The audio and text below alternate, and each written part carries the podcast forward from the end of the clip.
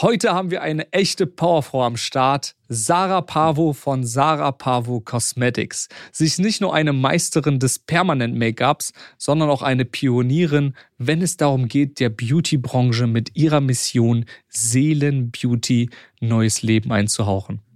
Sarah erzählt uns von ihren wilden Anfängen, von Ohrlöchern, die sie ihrem Bruder stach, bis hin zu, wie sie es geschafft hat, ihre Leidenschaft in ein erfolgreiches Beauty-Business zu verwandeln.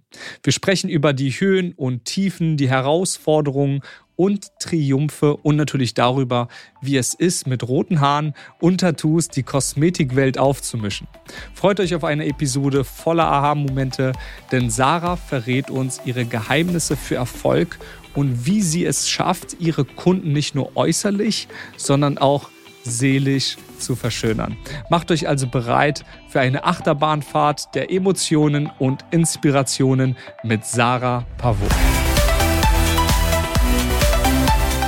Sarah, was wolltest du mal als Kind werden und warum? Sehr gute Frage. Ich habe schon immer sehr gerne künstlerische Sachen gemacht. Meine Bruder, Brüder haben die Computerspiele geliebt und ich die Strickliese. Und zusätzlich habe ich meinem Bruder schon, meinem Zwillingsbruder mit acht Jahren, Ohrlöcher gestochen, in der Teenie-Zeit Freundinnen gepierst. Und da fing dann meine Karriere, glaube ich, schon als Piercerin an, was ich ja heute auch immer noch in meinem Institut mache. Aber tatsächlich wollte ich nach der Schule Erzieherin werden. Erzieherin, okay. Ich habe ein Jahr im Kindergarten gearbeitet. Ah, okay, cool. Und, und was hat dich dann ursprünglich so in die Welt der Kosmetik und speziell so zum Permanent-Make-up geführt? Ja, ich habe dann ähm, ja, die schulische beziehungsweise Fachabi in Sozial- und Gesundheitswesen und währenddessen habe ich im Kindergarten gearbeitet. Mit 17 Jahren abgebrochen, fand meine Mama nicht ganz so lustig. Und dann ja, bin ich in die Piercing-Ausbildung, die in Deutschland nicht anerkannt ist. Ich habe mir dann ein sehr gutes Institut Studio gesucht, da die Ausbildung gemacht. Da galt, Lehrjahre sind keine Herrenjahre. Es war schon Tattoo-Business, manchmal eine sehr raue Sprache. Und nach fünf Jahren war einfach ja der Ruf in mir, so geht es nicht weiter, weil ich habe sehr viel lernen dürfen, sehr viel sehen dürfen, reisen dürfen. Aber es war manchmal schon Zuckerbrot und Peitsche. Und ab dem Moment, als ich auch heulend aus dem Laden gegangen bin und habe gesagt, ich komme nie wieder, habe ich dann auch gesagt, so eine Chefin werde ich niemals. Und durch eine Bekannte bin ich dann in die Kosmetikausbildung gegangen. Am Anfang muss ich sagen, habe ich mich ein bisschen geschämt dafür, dass ich Kosmetikerin bin. Und dann habe ich es lieben gelernt. Ja, eigentlich bin ich dann durch ein Nadelöhr, durch den Schmerz in die Kosmetikausbildung. Und wie, wie kommt das, dass du jetzt sagst, dass du dich dafür geschämt hast? Also wie, wie entstand dieses Gefühl oder woher kommt das? Damals, ja, war halt Kosmetikerin. In Deutschland sind noch gar nicht so viele zur Kosmetik gegangen. Ich war auch nie, noch nie vorher bei einer Kosmetikerin, hatte da keine Berührungspunkte und für mich war es halt ja, die schwingen da so ein bisschen mit einem Pinsel und Nagelstübchen. Dann bin ich da eingetaucht. Oh, wow, okay, ich darf die Dermatologie lernen, Hauterkrankungen lernen, andere Sachen und es geht viel tiefer und nicht die Schublade, die ich selber aufgemacht habe, die die Außenwelt vielleicht auch denkt. Ähm, so ist es gar nicht. Denkst du, dass sich das heute zu damals irgendwie geändert hat? Diese Schublade, von der du gerade gesprochen hast, oder auch Klischees genannt, hat, hat sich da jetzt in den letzten Jahren was gewandelt? Ja, definitiv. Ich persönlich finde, es hat sich sehr gewandelt, weil einfach, klar, es gibt natürlich jetzt Kosmetikinstitute oder Studios wie Sand am Meer. Mal besser, mal schlechter. Aber die besseren, ja, sind immer sichtbar sichtbarer geworden, professioneller. Das hat den Kunden erreicht und der Kunde ist auch mehr aufgeklärt, fordert auch mehr. Und dementsprechend finde ich, ist die Branche definitiv sichtbarer geworden, professioneller geworden. Du hast ja nach äh, deiner Ausbildung, sage ich mal, schon einen sehr beeindruckenden Weg dann zu Sarah Pavo Cosmetics gemacht. Was war denn so der, ähm, der, der entscheidende Moment, indem du dann beschlossen hast, dein eigenes Institut zu eröffnen? Ja, ich durfte in einem Institut in Oberhausen lernen. Ich habe das duale System gemacht, drei Jahre, konnte dann aber verkürzen über die Handwerkskammer. Und am Anfang, ja, hat die Chefin mich so ein bisschen wie ihre Tochter, hat keine eigenen Kinder behandelt, hat alles gemacht. Und ich konnte halt einiges lernen. Aber einige Sachen waren auch durch meine vorige Ausbildung als Piercerin von der Hygiene, ja manchmal auch in der Branche nicht ganz so gut ist, ähm, war da auch nicht so gut. Und dann habe ich da ein paar Ideen mit reingebracht. Und irgendwann kippte der Moment, nachdem ich mich dann mehr reingearbeitet habe, wo sie es nicht so gut fand, dass ich Ideen mit reingebracht habe, Weiterentwicklung wollte. Ich meine, sie hatte noch nicht mal eine Preisliste und von, den Kalkul von der Kalkulation, oh mein Gott, fürchterlich. Ähm, sie wollte immer, dass ich das Institut übernehme, aber es wurde dann immer angespannter. Und dann habe ich irgendwann gedacht, okay, von dem Schiff springe ich jetzt ab. Ähm, ja, habe dann erstmal als Piercerin wieder gearbeitet und nebenbei dann noch Nägel gemacht, ein paar Kosmetikbehandlungen, sieben Tage die Woche gearbeitet. Und dann wurde der Ruf immer mehr, dass ich das im Haupterwerb mache.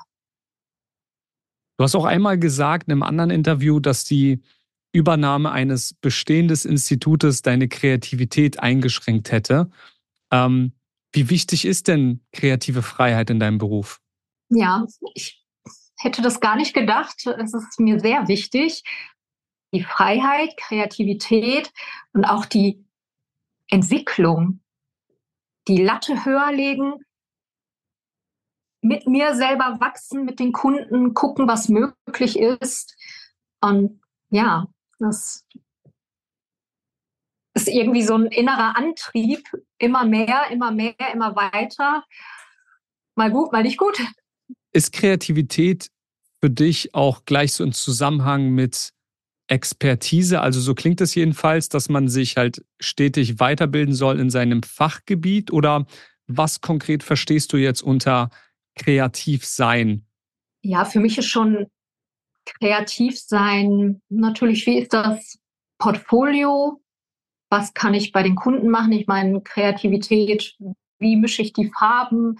Wie gestalte ich dies und das? Also sehr praxisnahe Seminare, in meinem Fall jetzt auch viel Permanent Make-up. Wie gestalte ich welche Härchen? Dann sitze ich hier am Küchentisch und zeichne die.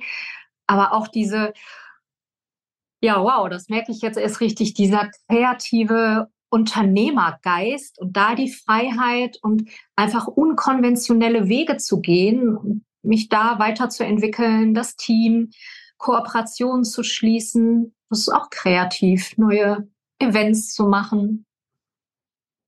Man hört es ähm, ähm, ja, oder man sieht es ja auch sehr stark in deinem Institut, dass da viel kreativ auch gearbeitet wird, unter anderem auch für eure, ich sag mal, ähm, ihr seid ja auch bekannt dafür für eure maßgeschneiderten äh, Behandlungskonzepte. Ähm, wie, wie gehst du vor, um die individuellen Bedürfnisse deiner Kunden dann auch zu erfüllen? Hm. Erstmal natürlich den Menschen sehen, nicht nur zuhören, sondern hinhören.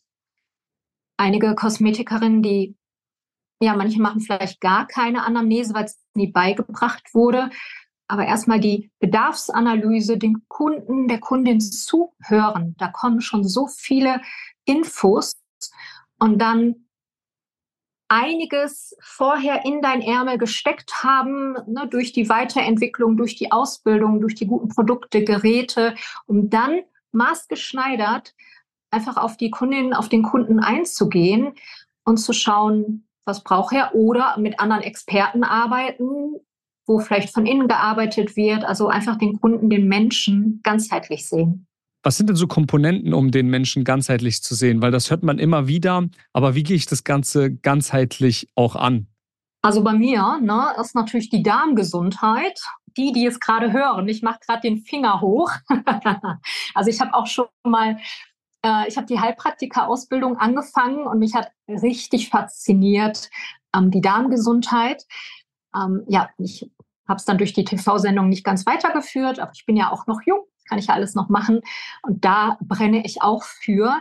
Ähm, gestern sogar eine Dokumentation gesehen über das Mikrobiom und das ist so spannend. Es ist ja eine Fortführung von innen, außen. Die Haut ist das größte Organ. Du siehst zum Beispiel im Wangenbereich oder im Kinnbereich, wenn deine Hormone Randale machen, wenn deine Darmgesundheit nicht in Ordnung ist. Und da ganzheitlich den Impuls zu geben, an Experten weiterzuschicken. Ähm, die meisten Mitarbeiterinnen von mir sind ausgebildet in der chinesischen Gesichtsdiagnose. Was macht deine Leber? Was machen deine Nieren? Das zu erkennen, Tipps zu geben, weil nur, sind wir mal ehrlich, einfach nur eine lecker riechende Creme. Nee, da dann zu schauen, welches Gerät kann dran, welche Creme, was können wir von innen machen oder Stressmanagement, welcher Experte kann da weiterhelfen. Das ist so essentiell. Okay, also ganzheitlich bedeutet einfach auch mal über den Tellerrand hinausschauen und nicht, ähm, ich bin ja nur Kosmetikerin, ich kann jetzt nur dir eine Creme empfehlen oder ein bisschen was an deiner Haut machen, sondern zu sagen, hey, ich schaue jetzt über den Tellerrand und guck mal, was gibt es denn noch so Spannendes, ähm, was meiner Kunden helfen wird. Und da gehe ich total mit, weil ich hatte letztens auch so ein paar Hautproblemchen und meine Frau steht da immer dahinter und sagt immer, hey, du musst dieses, ähm, da gibt es so, so Pulver mit Bakterien, die man dann einnimmt, die die Darmflora irgendwie sauber oder, oder reinigen oder wie auch immer. Und Mikrobiom habe ich auch schon mal gehört, ja. Also so in die Richtung geht's. Aber das sind halt tatsächlich die Punkte, die ähm, nicht nur die Symptome heilen, sondern tatsächlich auch an die Ursache gehen. Und das finde ich super spannend, wenn eine nur Kosmetikerin und für alle, die das Video sehen, sehen, ich mache äh, ne, die, die Anführungszeichen. Ähm, wenn du das auch noch abdeckst, ist das ja schon ein sehr, sehr krasser Mehrwert, den du deinen Kunden mitgibst, indem du da auch klare Empfehlungen aussprechen kannst oder vielleicht auch an einen, ähm, ich sag mal, Hautexperten oder Hautarzt äh, senden kannst, der sich auch ganzheitlich mit, damit befasst. Ne? Weil ich merke auch immer wieder, Hautärzte, da gibt es auch viele, die dann auch einfach die nächstbessere Creme irgendwie empfehlen, die man sich dann in der Apotheke abholen kann, die das schon dort gar nicht ganzheitlich sehen, sondern ähm, ja, auch wieder, wieder nur auf Symptombasis. Bin vollkommen bei dir. Ich hatte ein, eine Kundin letzte Woche, die war nur für ein Piercing da und ich kann es da nicht sein lassen, die dann auch noch mal ein bisschen anzuschauen. Sie hatte einfach gerade eine extreme Neurodermitis-Schub. Ich sie darauf angesprochen. Da darf man natürlich sensibel vorgehen. Und sie war eher irritiert und sagte, wow, du bist jetzt die Dritte, die sagt, es könnte Neurodermitis sein. Und ich dachte, deine Haut schreit, die spricht mit dir.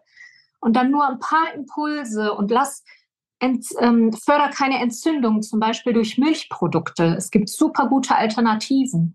Und sie sagte, ja, habe ich letztes Mal ein bisschen sein gelassen und da ist meine Haut auch schon besser geworden. Und bei meinem Sohn, der auch ganz doll Neurodermitis hat, auch. Akne steht auch mit Entzündungen, viel im Darm, Übersäuerung im Körper im Zusammenhang. Und da darf eine Kosmetikerin Stück weit das Wissen haben und natürlich ein gutes Netzwerk, um weiterzuempfehlen. Wie wichtig ist denn das Thema Netzwerk bei dir, wenn es um Partner geht? Gehst du da aktiv auf die Suche? Entwickelt sich sowas? Oder wenn, wenn ich jetzt Kosmetikerin bin und mir ein Netzwerk aufbauen möchte, wie mache ich das? Natürlich offen sein in der Social-Media-Welt. Häufig begegnen dir natürlich da schon einige Experten. Bei mir sind es auch einige Sachen, ja, wo ich mich vielleicht habe selber behandeln lassen und dann einfach auf die Person schwöre und dann, ich kann es auch nicht sein lassen, dann einfach das Wissen zu teilen. Und das, was Kunden berichten, wo ich dann sage, wow, bitte nenn mir mal den Experten, das möchte ich gerne anderen eröffnen. Und da einfach offen sein, einen schönen Austausch. Wir können von den Kunden lernen, die lernen von uns. Das ist ein Geben und Nehmen. Du hast gerade auch schon so meine nächste Frage im Prinzip beantwortet. Meine nächste Frage wäre jetzt, du beschreibst ja Sarah äh, Pavo Cosmetics als, äh, als V der Kosmetikbranche. Ich glaube, das erkennt man auch am Logo wieder. Ähm, meine Frage wäre jetzt so, was, was macht dein Institut so einzigartig im Vergleich zu den anderen? Aber du hast es halt auch schon sehr stark beantwortet, indem ihr das Ganze halt tatsächlich ganzheitlich angeht. Du hast erläutert, was ganzheitlich für dich bedeutet, dass du mit anderen Experten und Partnern zusammenarbeitest. Gibt es noch ein oder zwei Punkte, die du ergänzen möchtest, wo du sagst, hey, da sind wir halt führend und das ist das, was uns so individuell und einzigartig und vor allem attraktiv für unsere Kunden macht? Natürlich ist jede Expertin, jedes Studio für sich besonders und einzigartig. Wir rufen es natürlich noch ein bisschen mehr in die Welt hinaus. Ich habe so tolle ausgebildete Mitarbeiterinnen und jeder hat seine eigene Persönlichkeit, ist natürlich für mich als Unternehmerin in Richtung Führung spannend, weil umso stärkere Menschen du natürlich hast, umso stärker dürfen die Leitplanken sein. Auch ein sehr spannendes Thema. Ähm, und ja, ich meine, wir sind der V in der Kosmetikbranche. Ich glaube, es ist ein bisschen, weil wir damals sehr bunt waren, ein bisschen, ja, nicht überholt, weil andere auch sichtbarer werden, bunter werden, das mehr in die Welt hinausrufen. Die Branche war ja damals sehr konservativ, fand ich persönlich. Ähm, immer sehr weißer Kittel, also weißer Kittel und so und so, aber das sagt ja nichts aus, wie sehr bist du eine Expertin, wie sehr dein weißer Kittel gestärkt ist mit äh, Wäsche weiß und dies und das. Ähm, und wie hygienisch arbeitest du? Wir haben damals dann angefangen, äh, schwarz zu tragen. Und ich hatte auch das Gefühl, sobald ich den weißen Kittel abgelegt habe, mehr zu mir, zu meinem Weg gefunden habe, kam auch noch mehr Erfolg. Und es war ähm, ein, eine Situation, wo ich gemerkt habe, okay, wow, wie konservativ ist die Kosmetikbranche. Beim Gloria-Preis, also der Deutsche Kosmetikpreis, waren wir nominiert und dann hat unsere Partnerfirma, eine sehr große in Deutschland, gesagt, hey, weil das so ziemlich am Anfang war, dass der Gloria-Preis immer bekannter wurde. Wir wollen Fotos mit Ihnen machen und gratulieren und wir sind ganz stolz auf Sie. Ich so, oh, habe mich total geehrt gefühlt. Und dann waren wir an dem Tag und dann Fotos, ich wurde hingeschoben und der Chef guckte mich dann an, war irritiert. Nee, nee, ähm, gehen Sie mal da vorne hin. Es war dann auch immer noch sehr mit Sie. Ich so, ja, okay, vielleicht wollen die gemeinsam Bilder machen. Ich wieder weg, jemand mich wieder hingeschoben. Nee, nee, falsche Gesellschaft hier. Ich wieder weg und ich kam mir, das war so unangenehm, weil ich halt immer weggeschoben wurde vom roten Teppich dann, von den Fotos. Und dann einer, nee, es ist unsere Nominierte oh, okay, ich dachte, Sie sind irgendwie so eine Starfriseurin, so, hm, weil Sie so bunt sind. Weil ich halt einfach nicht aussehe, damals zumindest, wie die klassische Kosmetikerin. Ja, und das war so unangenehm und rückblickend, okay, er kennt sich sehr in der Branche aus und so eine wie mich und den Weg hatte er damals noch nicht gesehen. Ja. Denkst du, dass das heute teilweise immer noch so ist? Also wir sprechen ja jetzt gerade, so wie ich es verstanden habe, von Produktherstellern, die halt noch sehr konservativ in der Beauty-Branche sind, rund um Kosmetik. Denkst du, da hat sich schon was getan oder ist das immer noch so sehr stark konservativ oder gibt es da schon eine, eine, eine Änderung? Hat sich da was verändert? Ja, die Firma läuft jetzt auch in Schwarz rum. Ah, ja. Handelt auch in Schwarz. Du hast das ganze Unternehmen ähm, verwandelt. okay. Na, aber es ist dann halt spannend zu sehen. Ähm, es hat sich definitiv geändert.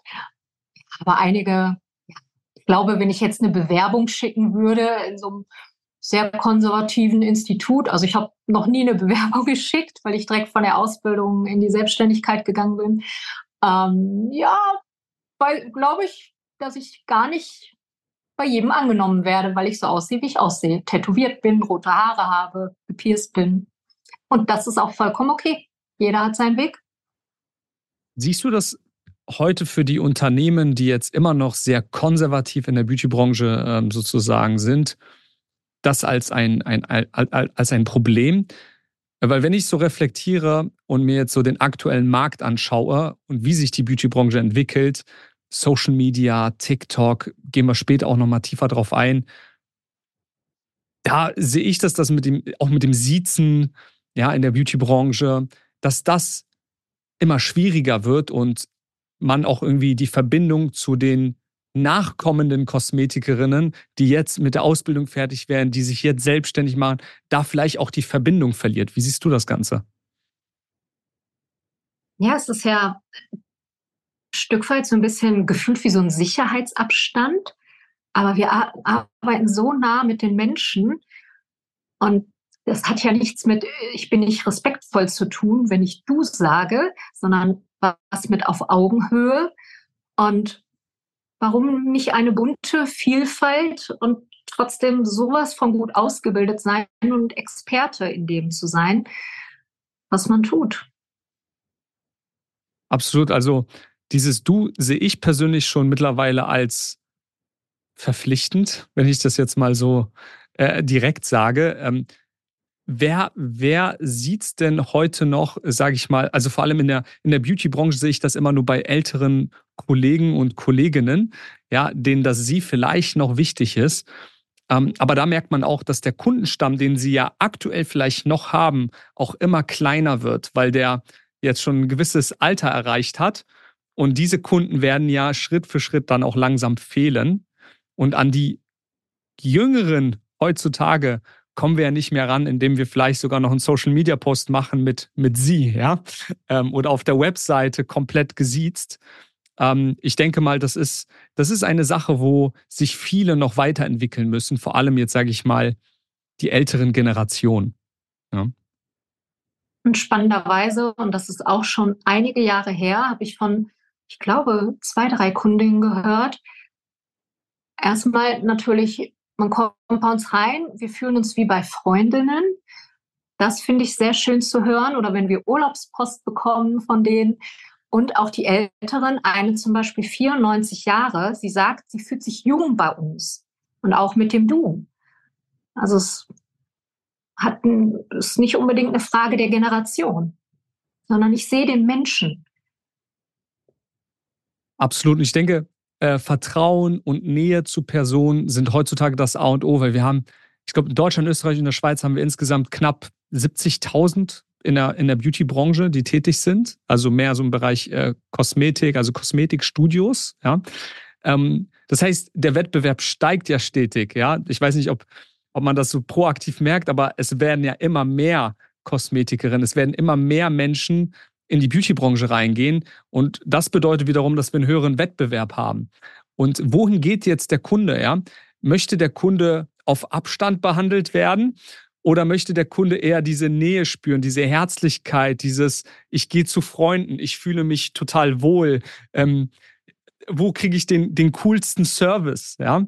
Äh, wir nennen das immer Five-Star-Service, wo wir auch ähm, ganz klare Punkte nochmal teilen, äh, wie Service heutzutage aussehen muss, weil das ist das, woran ich heute als Kunde noch entscheiden kann für mich, wohin ich gehe. Weil wenn die Leistung gleich ist, die Behandlung jetzt sich nicht großartig ja, unterscheidet, wie zum Beispiel jetzt ein Aquafacial oder so, dann entscheide ich ja entweder nach dem Preis, ich gehe zu dem günstigeren, ja, oder ich entscheide nach dem Service. Und da, wo ich den besseren Service habe, wo ich mich wohlfühle, da gehe ich dann eher hin.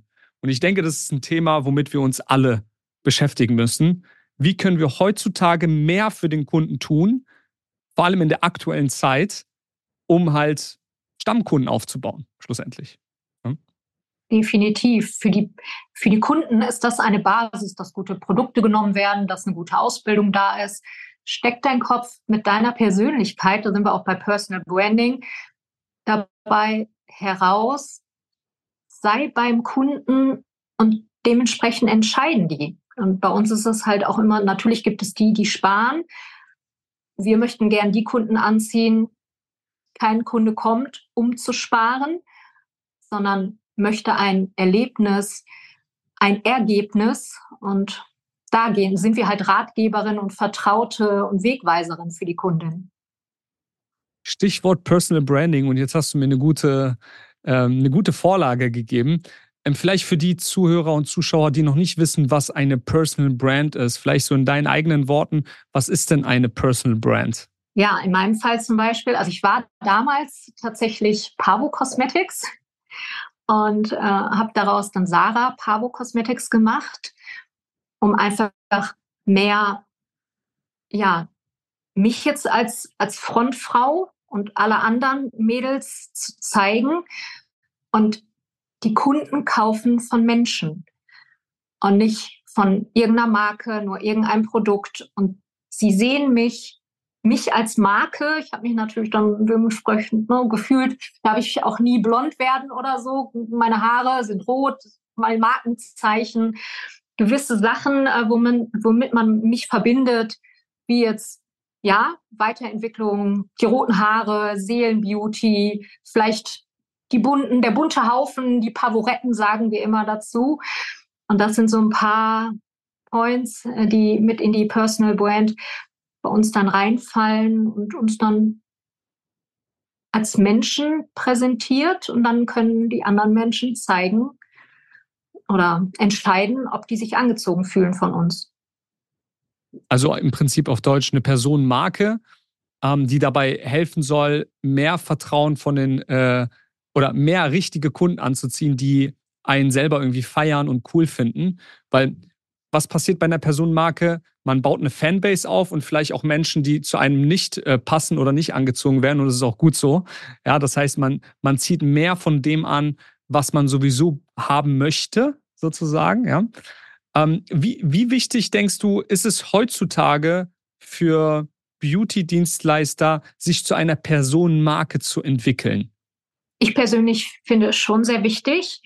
Ähm, nicht jeder mag natürlich diesen frontalen Öffentlichkeitsweg, aber du kannst ja deine eigenen Werte, deine Unternehmenswerte herauskristallisieren, mal herausschreiben und damit in die ja, Social Media Welt gehen, Homepage präsentieren, deine Flyer dementsprechend gestalten, dass dein eigenes Wesen sich im Institut wiederfindet. Im besten Fall zeigst du natürlich dein Gesicht und irgendwann wird es auch viel, viel einfacher und macht auch Spaß. Ja, und das ist schon wichtig, als nur irgendwelche Tiegel zu zeigen oder Pinsel. Menschen wollen sehen, wer ist dahinter. Absolut. Also ich würde sogar behaupten, dass es äh, heutzutage fast schon gar nicht mehr geht, ohne eine Personal Brand, eine Personenmarke zu haben. Ja, ähm, wenn man heute jetzt irgendwie nur noch Produkte präsentiert auf seinem Social Media Account oder wie du schon sagst, irgendwie den nächsten Pinsel zeigt, dann ist das nicht das, was wir heute haben wollen als Kunden, sondern wir wollen mehr mitgenommen werden. Ja, und es reicht ja heutzutage eigentlich schon, wenn man über über seine Instagram Stories vielleicht auch einfach ein bisschen dokumentiert, was man so macht, ähm, wie es hier im Institut aussieht, äh, wie werden Behandlungen vorbereitet, wie, wie wird diese Behandlung ausgeführt. Und da steckt gar nicht mal so viel dahinter. Es ist im Prinzip kann man das super einfach machen und einfach, ich weiß, es ist vielleicht ein bisschen provokativ, nichts ist einfach, wenn man es äh, äh, beginnt und anfängt. Ähm, aber du machst es halt super stark. Ich verfolge das ja auch in, de, in den Stories. Ähm, äh, du, du bist da ja auch schon sehr hinterher und äh, es ist jetzt schon eine Gewohnheit bei dir, ja, äh, oder in, vor allem in deinem Institut, bei deinen Mädels, äh, deinen Mitarbeitern, die das halt super umsetzen. Welche Rolle spielt denn Social Media für dein Geschäft? Ähm, also, wie, wie balancierst du das so vor allem zwischen deinem, du hast einen persönlichen Account, deinen persönlichen Artist-Kanal, sage ich jetzt mal, und dem Institutskanal. Ja? Also wie wichtig ist das für dein Geschäft, ja, tatsächlich? Und wie machst du das mit diesen beiden Accounts? Mittlerweile lasse ich mir natürlich helfen, ähm, weil sonst wäre für mich persönlich das äh, ja, zu viel. Und bei meinem persönlichen zeige ich natürlich mehr Permanent Make-up, mehr, wie bin ich unterwegs, mal äh, mein Pickel, der gerade da ist, was man dagegen machen kann. Da erzähle ich halt mehr, ja, mal, mal spannende Sachen, mal, wenn ich gerade Flusen im Kopf habe. Und in dem Favorettenkanal, im Institutkanal sind halt sehr viel, auch die Mädels mit drin. Wir lassen uns da zum Beispiel von einer Agentur helfen, ähm, haben aber auch eine Dame, die ja Content produziert, damit es natürlich während der Behandlung gut gefilmt werden kann. Aber ihr habt da ja auch immer sehr wertvolle Tipps mit, wie kann man das selber filmen, Stativ, dieses Equipment, das, dies. Ähm, da können die Leute bestimmt nochmal auf euch zukommen. Die Tipps sind immer sehr gut. Ja, und da einfach Behandlungen zu zeigen, Tipps, verschiedene Hautbilder, äh, das wird dann im Institutkanal besprochen.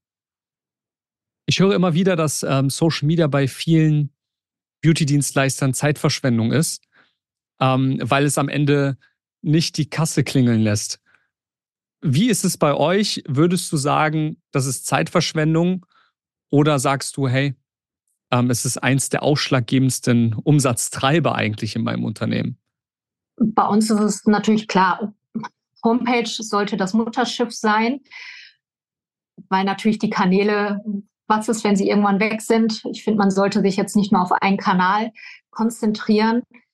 Aber für uns ist das so wertvoll, wenn ich eine Terminlücke habe, dann posten wir das und ganz ehrlich, dann wird zum Beispiel werden Lücken für 850 Euro mal eben über die Insta-Story, die kostenlos ist, verkauft.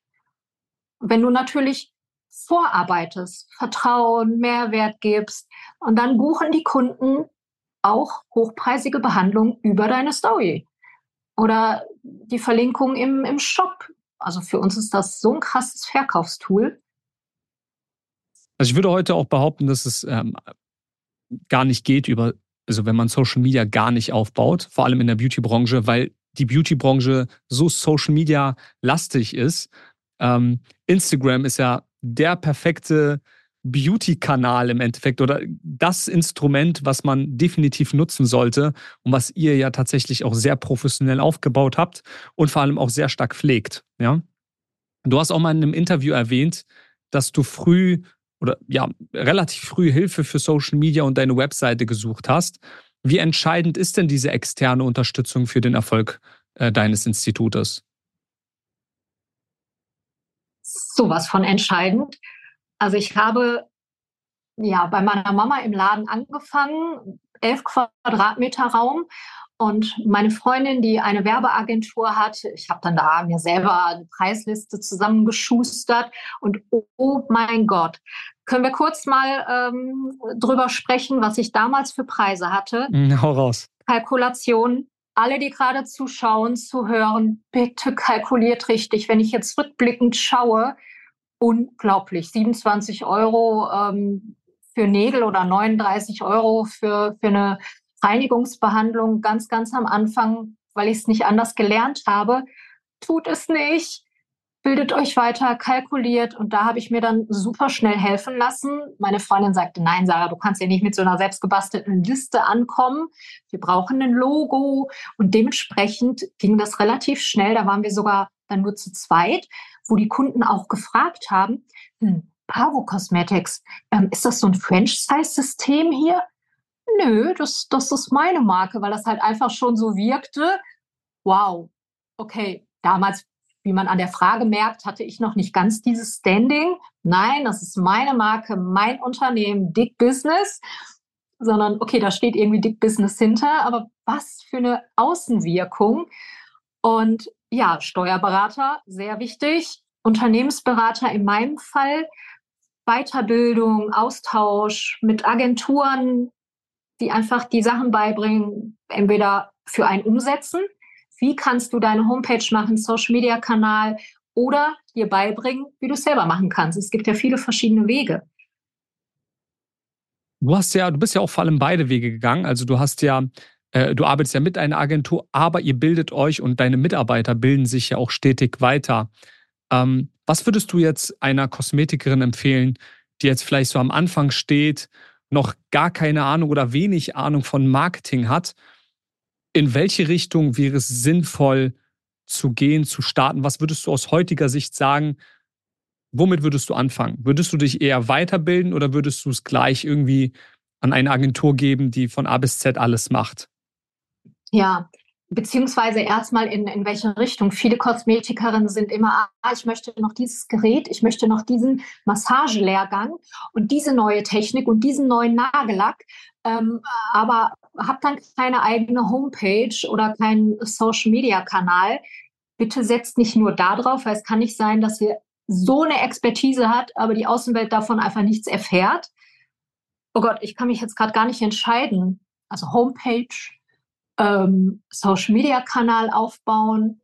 Und dann entweder, wenn du Spaß dran hast, dann ne, zum Beispiel durch deine ganzen Kurse, dass die dann halt das selber lernen. Oder gib es an Experten ab, auch wenn es natürlich erstmal nach einem Investment aussieht. aber es folgen viel schnell, schneller Neukunden. Und du kannst dann lieber das machen, wofür du brennst in der Kabine und die anderen Experten bringen dir dann Kunden rein. Anstatt dass du noch Nachtschichten machst und das überlegst und da vielleicht irgendwie zusammengestückelt und das vielleicht sogar unprofessionell aussieht. Oder ne, du hattest unsere Homepage ja dann auch nochmal angeguckt und gesagt, hey Sarah, da nochmal Call to Action und dies und das und einfach Experten mit einer anderen Brille, weil wenn wir da selber drin rumwühlen, wir verlieren auch den Blick und sind halt auch nicht ausgebildet, so wie ihr. Ähm, und ja, das ist halt so spannend und dementsprechend kommen mehr Neukunden. Also investiere und dann wirst du mehr erfolgreich. Du verlierst dadurch kein Geld, du gewinnst. Du hast so viele wertvolle Dinge gesagt und ich finde das mega, dass ihr ähm, äh, das auch äh, komplett so durchzieht. Und ich merke ja auch, wie, wie hungrig äh, du bist und dein Team ist. Ihr seid immer hinterher. Ähm, auch nach dem Call mit uns, ihr seid direkt in die Umsetzung gegangen. Ähm, ihr habt Feedback von uns bekommen, ihr habt das umgesetzt, ihr seid dabei, ihr macht und tut und bildet euch immer noch weiter, obwohl ihr es in den Augen der meisten Beauty-Dienstleister einfach geschafft habt und Vorbild seid und das Ganze halt rockt. Und ihr hört nicht auf, sondern geht immer mehr an das Thema Marketing und Business. Marketing und Business. Und ich sage immer wieder, Marketing und Business ist der Motor deines Unternehmens, deines Beauty-Businesses. Und da hast du jetzt auch was Schönes am Anfang gesagt. Viele konzentrieren sich darauf, welches Gerät kaufe ich noch und da ein Leasingvertrag, hier ein Leasingvertrag, da noch dieses beste Produktpaket. Und am besten investiere ich fast mein ganzes Geld in die Inneneinrichtung, weil es muss ja richtig toll aussehen bei mir. Und dann höre ich immer wieder, ja, jetzt habe ich aber kein Geld mehr für Marketing und Business. Ja, ähm, ja. So, und dann sitzen die da, sitzen auf ihren Geräten, zahlen die Leasingkosten, können die aber gar nicht decken, weil es keine Kunden gibt. Und das ist so ein Mythos im, äh, im, im Beauty-Unternehmen, ja. Der Mythos ist, je mehr Geräte ich habe, desto mehr Umsatz mache ich. Ja, und das stimmt nicht. Ja, das stimmt nicht. Und das hören wir heute auch von der Sarah, nicht nur von mir. Ja, das ist das Gute daran. Aber das sage ich in jedem Vortrag. Sarah, auf jedem Vortrag, auf jeder Messe, wo ich gebucht werde, sage ich immer wieder diesen Mythos. Und ich finde es toll, dass du das heute nochmal bestätigt hast. Ja. Hm. Es, es ist so, theoretisch kannst du auch dein Institut so aufbauen, nur mit deinen eigenen Händen. Ja, du, äh, obwohl natürlich die Tendenz zu Medical Beauty und äh, Gerätekosmetik geht. Und du sagtest auch gerade, ähm, also erstmal Dankeschön auch für alle, die das auch so sehen. Und ja, das lässt mich auch immer sehr, sehr dankbar und demütig werden. Hey, ihr seid ja, Sarah, du bist mein Vorbild oder wir schauen so und so. Und ich verrate euch mal was von dem, was wir, was noch kommt, was wir bisher erreicht haben, es fühlt sich wie nur fünf bis zehn Prozent an.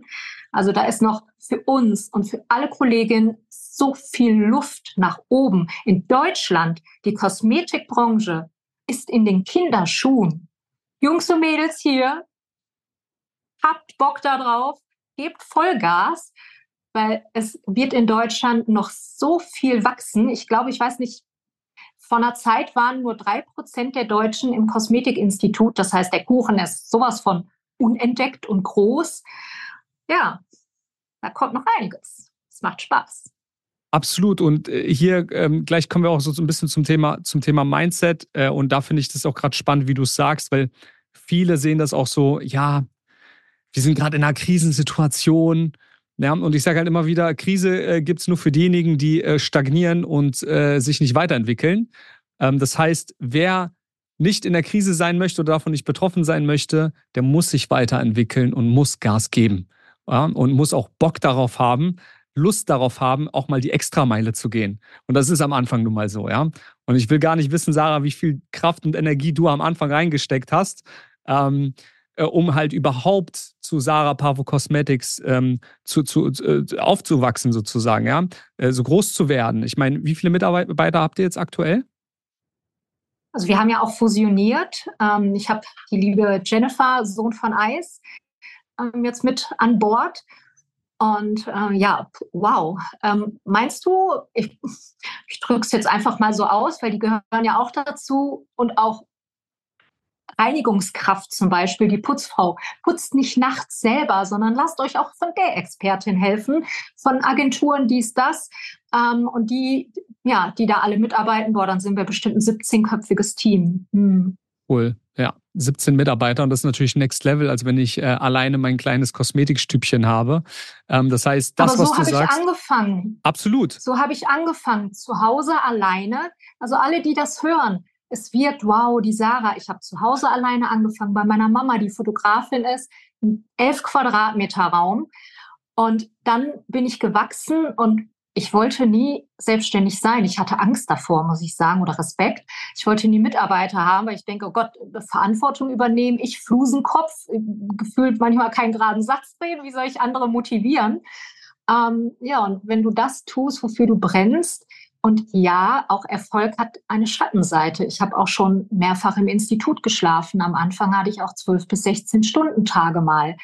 Da sind wir auch wieder bei Mindset und irgendwann, ich habe gearbeitet, gearbeitet, Erfolg, Erfolg und die Waage und mein Energielevel kippte. Und dann habe ich vorm Burnout die Reißleine gezogen. Einige rutschen ja rein, ich zum Glück vorher und habe gesagt, so geht es nicht mehr weiter. Ich bin auch teilweise nach Hause gefahren vor der Tür, als es dann aus, der Motor aus war, alles ruhig war, wenn ich wieder nachts nach Hause gekommen bin, ich bin im Auto vor der Haustür eingeschlafen. Das ist die Schattenseite vom Erfolg. So muss es aber nicht sein, wenn man die Energie in Balance hält, ähm, da auch Persönlichkeitsentwicklung, ja, Stärkung macht, auch mal schaut, was ein Ausgleich, was mag ich privat und, und da einfach äh, guckt und ja, jetzt auch nochmal ein Insight hier mit euch zu teilen. Anfang 23 natürlich ist die Krise auch nicht für uns bei, bei uns vorbeigegangen. Ähm, und 23 war ich auch schon ein bisschen ausgelaugt und war eigentlich auch davor, das Handtuch zu werfen. Und habe gesagt, ich verkleinere mich jetzt. Also alles hat auch mal Höhen und Tiefen, aber spannenderweise, wenn, wenn man die Linie sieht, hm, im Podcast, die das, also ein, eine Linie nach oben, die aber in Wellen hochgeht. Und du hast, wenn du mittendrin bist, dieses Tief, dann gehst du hoch, dann gehst du wieder tief, aber du gehst nicht an den tiefen Punkt wie ganz, ganz am Anfang oder an den Startpunkt.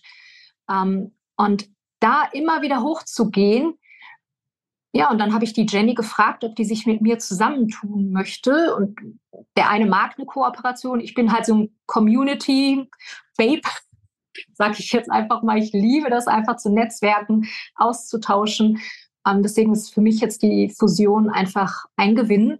Und für alle, die auch mal ein Tief haben, sei es aus der Corona-Krise, sei es einfach mal so, ich fühle euch und es geht immer weiter. Das Leben ist immer für dich. Wie, wie bist du denn so aus diesen oder wie kommst du immer wieder aus diesen Tiefs raus? Weil das, was du beschreibst, nenne ich immer die Unternehmerkurve.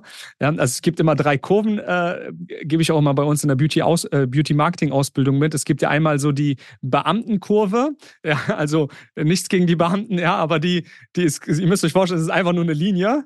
Ja, also da passiert jetzt nicht so viel im Leben. Ja, also es geht halt vielleicht mal ein bisschen auf, dann wieder, ja, also da ist halt jetzt nicht so viel Schwingung da. Dann hat man äh, so die Linie von Angestellten, die ist dann schon ein bisschen kurvenlastiger. Ja, also es geht auch mal auf und ab. Und dann kommt die Unternehmerlinie und die geht dann richtig, da geht die Achterbahn richtig ab. Ja. Ähm, wie gehst du so mit den Tiefs heute um?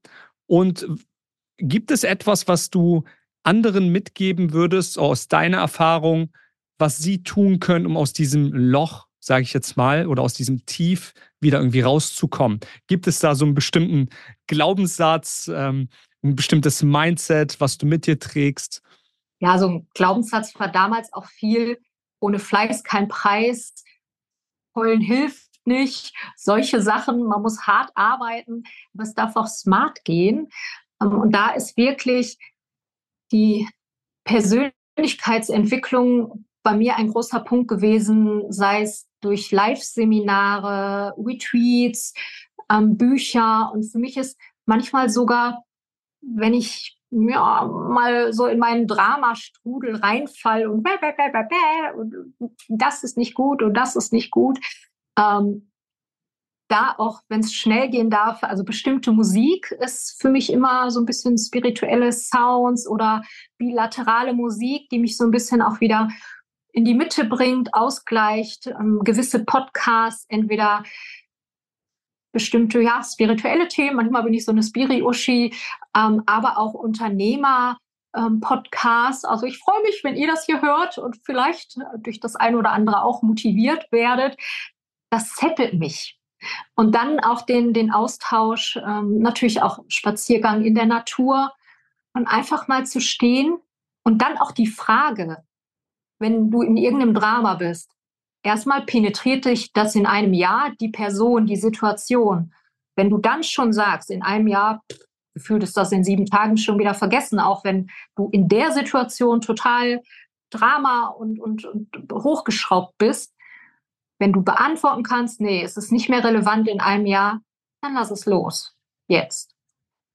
Und da einfach gewisse, ja, Entspannung Tools. Bei mir ist auch immer Tanzen und Sport ganz wichtig. Okay, cool. Das sind ja viele Dinge, die man halt auch so im Alltag einfach integrieren kann. Ich habe letztens auch ähm, ein, ich glaube, ein Podcast war das, ein Podcast gehört äh, und da wurde eine, eine, eine Weisheit von so einem indischen Guru ähm, äh, mitgegeben. Und äh, da, da, da gab es dann so einen so Weg, den man gehen kann. Die erste Frage ist, die man sich stellt, ähm, äh, kannst du dieses Problem oder kannst du diese Herausforderung lösen? Und dann äh, gibt es halt so, ein, so einen Entscheidungsbaum. Ja, die Frage steht im Raum und dann kannst du sie beantworten mit Ja oder Nein. Kannst du das Problem lösen? Nein? Okay, dann kommt der nächste Punkt. Why worry? Also warum machst du dir dann Gedanken darüber? Ja, äh, du kannst es doch eh nicht ändern. Das liegt halt nicht in deinen Händen. Ja, dann gehst du rüber. Ähm, kannst du das Problem ändern? Ja, dann die Antwort, why worry? Ja, warum machst du dir dann Gedanken, also warum machst du dir dann Gedanken darüber? Warum zerbrichst du den Kopf? Ja, und das ist halt total geil. Das kannst du jeden Tag anwenden. Weil ich merke das ja auch, jeder von uns hat seine Challenges, jeder von uns hat seine Herausforderungen. Am Ende geht es nur darum, wie du selbst damit umgehst. Und das sage ich mir jeden Tag. Ja, ähm, ist das jetzt gut, wie ich damit umgehe? Spreche ich gut mit mir oder mache ich mich wieder fertig? Und leider merke ich das halt sehr stark auch in der Beauty-Branche, ähm, was ja frauendominant ist. Ja. Und ich möchte nicht sagen, dass Männer die Probleme nicht haben, auf gar keinen Fall. Ich sehe das ja auch an mir oder an anderen Kollegen. Aber ich sehe es vor allem ähm, in, in, in der Beauty-Branche bei Frauen, das Thema Selbstwert, das Thema, wie spreche ich mit mir selber.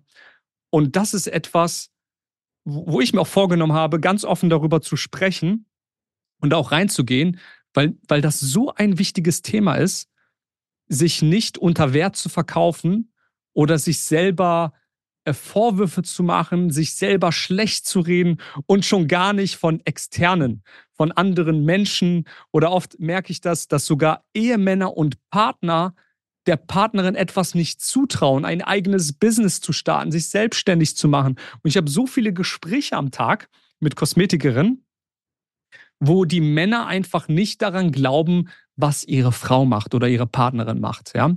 Und das tut einem einfach so hart weh. Ähm, und, und, und deswegen ist, glaube ich, das Thema Mindset, das Thema Glaubenssätze, eins der essentiellen Punkte, um überhaupt vorwärts zu kommen. Weil wir denn, wenn, wenn wir das nicht aufgeräumt haben, dann ist das ein Thema, dann sind alle anderen Themen, Themen deutlich herausfordernder, äh, die, die zu erreichen. Ja, jetzt habe ich ein bisschen den Faden verloren, Sarah. Und ich bin gerade geflasht. Da waren so viele wertvolle Sachen drin. Oh, ja, bitte. Ich, also, so schön, die, die das dann jetzt auch hören, lasst es rein, nehmt es an, findet euren eigenen Wert, steht mit, mit voller Power für die Leidenschaft, geht voran und ja, auch wenn es weh tut. Und ich habe auch die ein oder andere Person aus meinem Leben verabschiedet. Du bist die Summe von den fünf Personen, mit denen du dich am meisten umgibst. Und wenn da Leute sind, die dich klein halten, die ihre eigenen Begrenzungen über dich selber stülpen, löse dich davon Und ich, also ich feiere das total, wenn zum Beispiel eine Mitarbeiterin sagt, und das geht halt auch nur mit einer ordentlichen Kalkulation, wow, ich verdiene mehr als mein Mann, wo ich denke innerlich, yes, yes, girl. Und das ist nicht irgendein Hobby, was du nur, natürlich machen es auch einige in den Privaträumen, aber auch da darf ordentlich kalkuliert sein. Unser Geburtsrecht ist Erfolg. Warum, also warum nicht? Und es heißt ja nicht, dass du da nur drauf sitzen sollst. Es ist bei uns in der Branche immer, ja, und Ehrenamt und, und ich darf es doch nicht annehmen. Ich hatte damals sogar Probleme, zu viel Trinkgeld von meinen Kundinnen anzunehmen, bis ich mein Mindset geändert habe und gesagt habe, äh, irgendwie beleidige ich ja sogar meine Kundin, wenn ich es nicht annehme. Und das war, nein, nein, so von wegen, ach, schenk das lieber deinen Kindern. Nein, guck dann, wenn es ein Fünfer ist, wenn es 50 Euro ist, guck die Kundin an und sag von Herzen Danke. Und das tut der Kundin richtig gut. Und da das Mindset zu ändern, du hast für die Kundin gerade was Wertvolles gemacht und es ist ein Energieaustausch mittels Geld, ja. Absolut, 100 Prozent, ja. Also Dankbarkeit zu zeigen, so wie du es gerade sagst, ähm, Dinge einfach auch anzunehmen, wenn sie positiv Komplimente auch anzunehmen. Ich, das ist auch, glaube ich, ein ganz großes Thema, ja, ähm, dass man die auch wirklich einfach mal ins Herz lässt und nicht gleich irgendwie mit dem Kopf bei der Sache und nee, das war bestimmt nicht so gemeint oder dann ist, oder dieses unangenehme Gefühl zu haben, ja.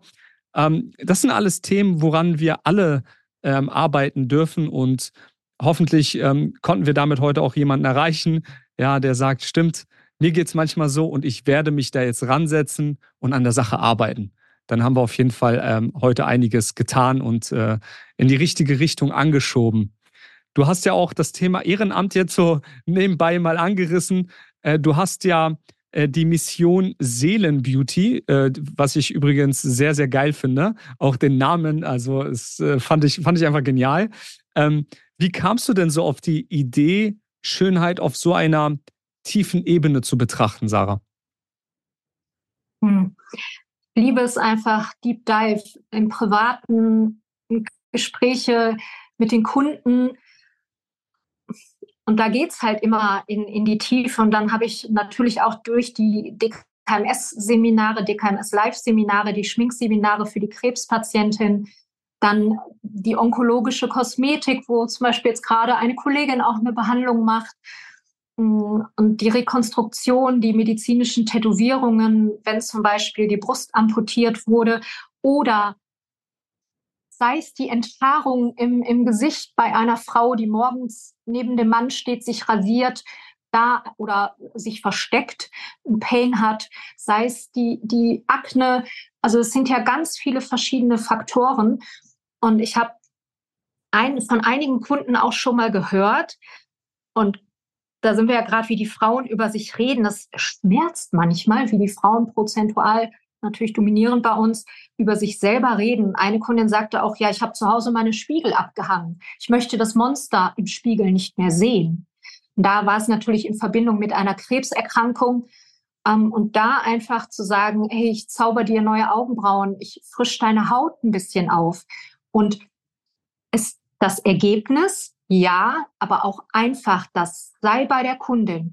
Höre hin, Pass sie mit deinen Händen an, sei für die Kundin da. Das nährt ihre Seele auch schon.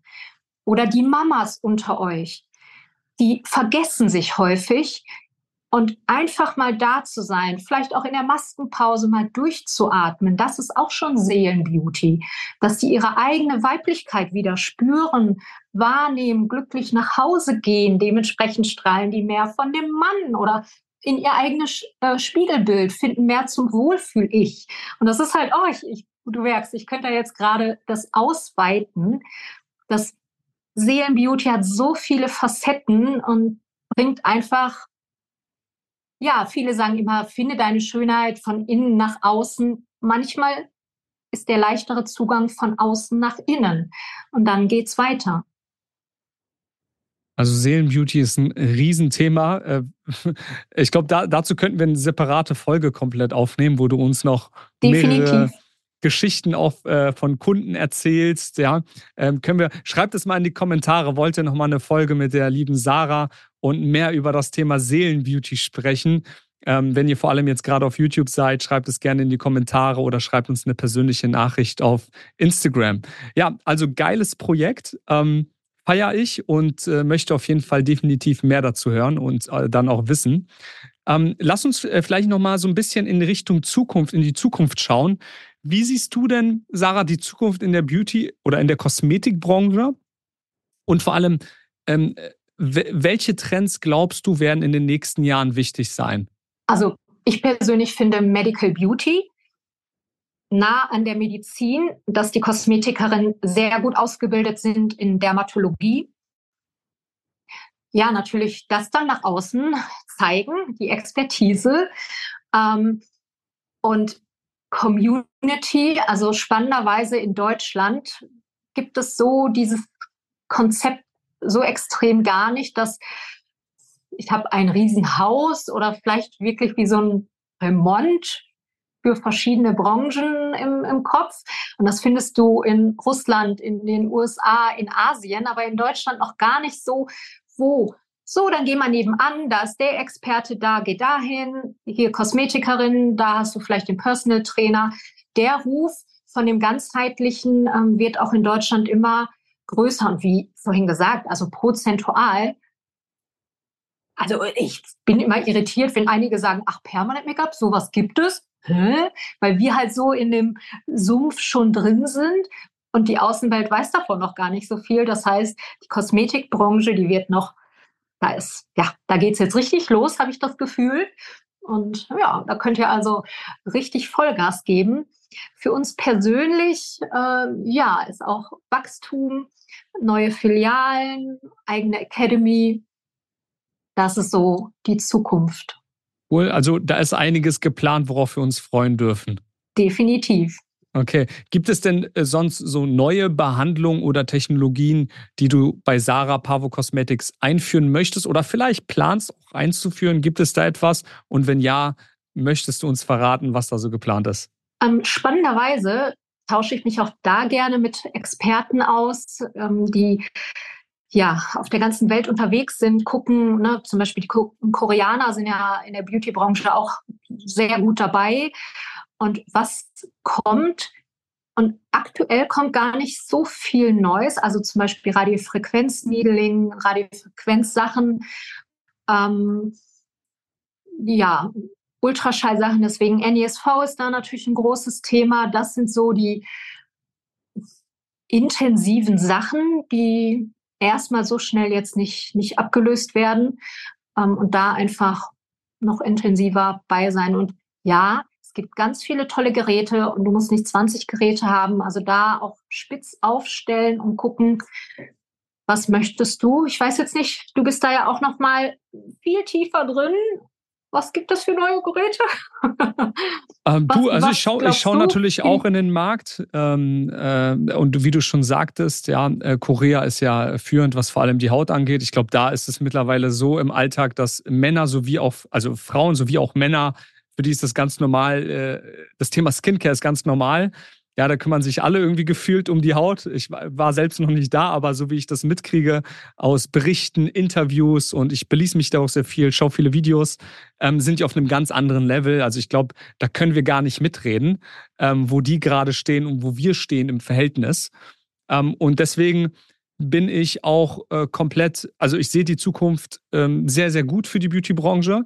Ähm, vor allem für diejenigen, die das Social Media Game verstanden haben äh, und das Marketing an erster Stelle heben. Ähm, und dann noch im Bereich Gesichtsbehandlung, Medical Beauty reinzugehen, ähm, das ist Gold wert und äh, wenn man da ein Alleinstellungsmerkmal hat, 1A. Ja? Ähm, konkret Geräte, also klar, Frequenz, äh, die ganzen Frequenztherapien etc. Ähm, ist super interessant, aber auch hier hast du ja das Keyword NESV genannt ist das natürlich ein Riesending. Äh, eine große Hürde auch für viele, die jetzt vielleicht mehrere Studios haben, dafür auch Mitarbeiter brauchen, die den NESV-Schein haben, ist das natürlich auch eine, eine Challenge, die man bedenken sollte. Wenn man in diesem Bereich halt wachsen möchte, muss man auch schauen, dass man Angestellte hat, die diesen Schein halt auch haben oder machen und dann auch bleiben. Ähm, es sind halt viele, viele Themen. Äh, auch wieder eine interessante Folge, über die wir sozusagen sprechen könnten. Thema Mitarbeiter. Ähm, ja, aber im Großen und Ganzen sehe ich das Ganze positiv. Das wird eine geile Reise und es ist schon eine geile Reise. Und äh, deswegen freue ich mich da auch weiterhin immer wieder im Austausch zu sein. Thema Community-Gedanke, vielleicht noch kurz dazu, Sarah, finde ich ja persönlich, ähm, ist ja heutzutage das A und O. Menschen neigen immer mehr dazu, eigentlich weg von Social Media, äh, Konsum mehr zu Community-Erfahrungen austauschen. Das ist das, was wir heutzutage brauchen. Ja, also miteinander sprechen, miteinander kommunizieren. Und deswegen haben wir da ja auch eine School Community aufgebaut, äh, zum, unter anderem auch mit dem Patrick, Patrick Maldinger, mit dem wir hier dann auch nochmal ein Interview führen werden. Ähm, deswegen, falls ihr da mal Fragen habt oder in so eine Community rein wollt, schreibt uns gerne an, dann lassen wir euch rein. Gut, Sarah, ich habe jetzt noch ähm, die letzten zwei Fragen an dich. Hast du noch, hast du noch Power? Können wir die noch, kann ich, darf ich die noch stellen? Ach, hundertprozentig. Ich, ich freue mich gerade so. Ich kann so viel teilen hier mit euch. Äh, du, ich, ich sehe gerade, wir sind gerade locker, bei, ich würde sagen, bei einer Stunde schon. Also wir könnten jetzt noch zwei Stunden weiterreden. Ähm, wenn, wenn du jetzt so auf deine bisherige Karriere zurückblickst, Sarah, gibt es da etwas, das du anders machen würdest? Entspannter sein, mein, mit meinem Schlaf wertvoller umgehen, mit meiner eigenen Energie. Ähm, ja, sonst das Leben genießen, das nicht ins Drama verfallen und auch wenn, auch das genießen. ja, entspannter sein. Cool. Was ist das nächste große Ziel für dich und Sarah Pavo Cosmetics?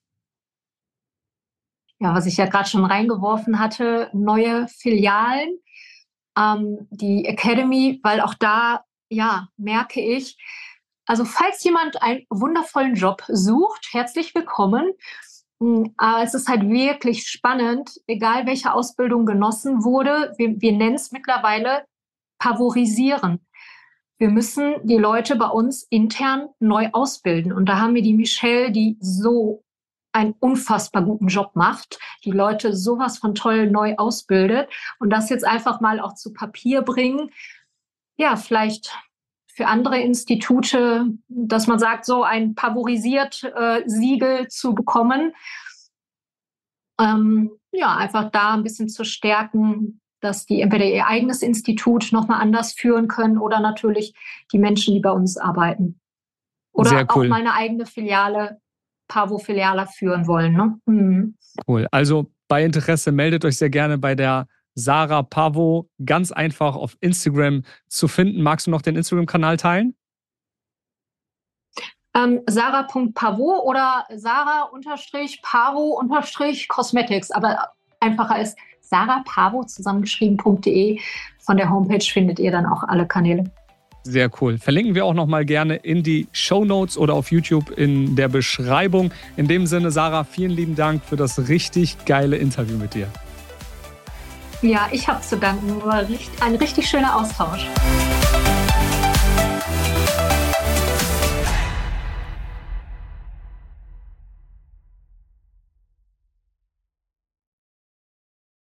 Vielen Dank, dass du dir diese Folge bis zum Ende angehört hast. Und als kleines Dankeschön habe ich ein Geschenk für dich und zwar unseren kostenlosen Ratgeber Garantiert mehr Neukunden für hochpreisige Behandlungen.